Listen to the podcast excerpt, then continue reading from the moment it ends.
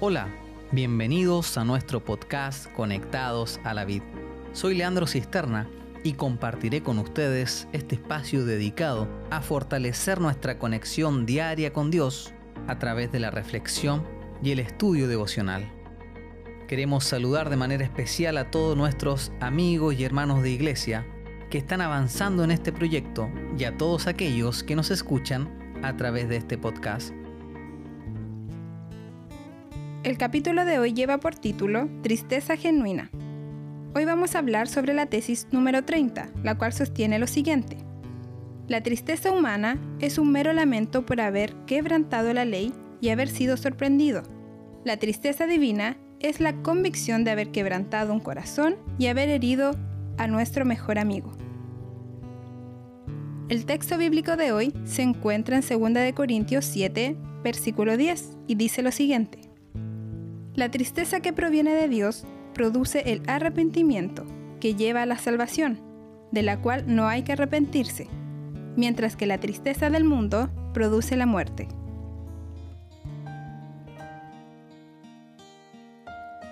A continuación compartiremos una interesante reflexión. La tesis de hoy es la última tesis de esta sección titulada El arrepentimiento. Y el propósito de la tesis de hoy es hablarnos con respecto a aquella emoción que experimenta el ser humano cuando está arrepentido. Esta emoción es la tristeza. En la Biblia encontramos que hay dos tipos de tristeza.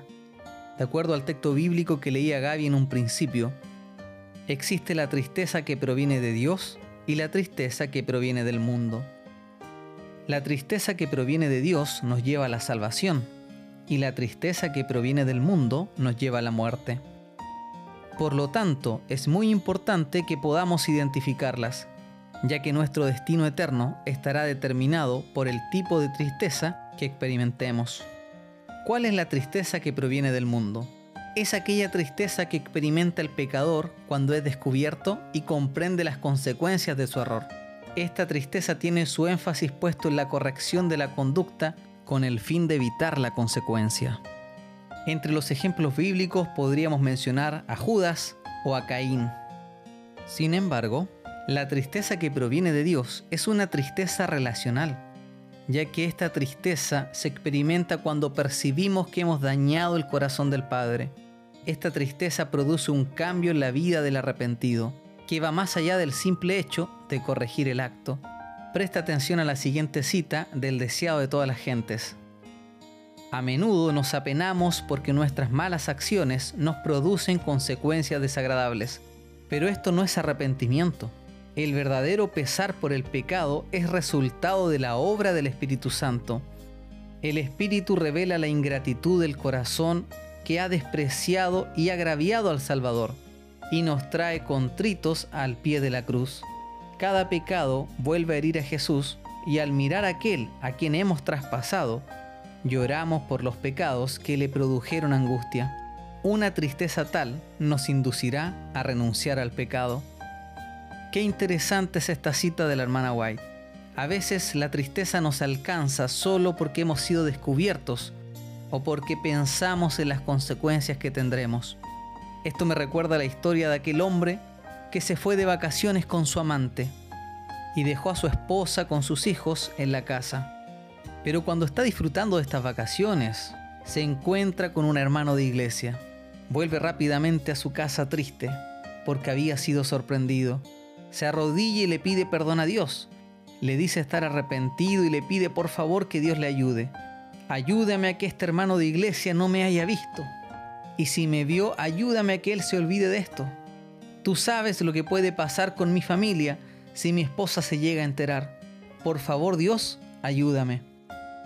Sin duda alguna, este hombre estaba triste. Pero su tristeza radicaba porque pensaba en las consecuencias que podría recibir, no porque se sentía mal de estar siéndole infiel a la persona que se suponía debía amar.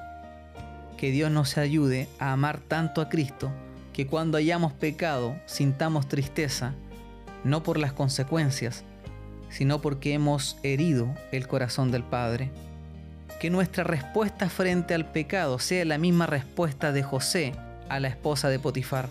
¿Cómo podría yo cometer semejante maldad? Sería un gran pecado contra mi Dios. Me despido y te dejo invitado a continuar con tus estudios devocionales. También te invito a participar de nuestra cadena de oración todos los días a las 7 de la mañana y también a las 7 de la tarde. Finalmente te invito a suscribirte o a seguir nuestro podcast, el cual está disponible en las plataformas más populares. Nos encontramos nuevamente mañana para el repaso general de la sexta sección. Este es un estudio bíblico que encontrarás al final de la tesis número 30. Que tengas una linda semana, que Dios te bendiga y que Dios te acompañe.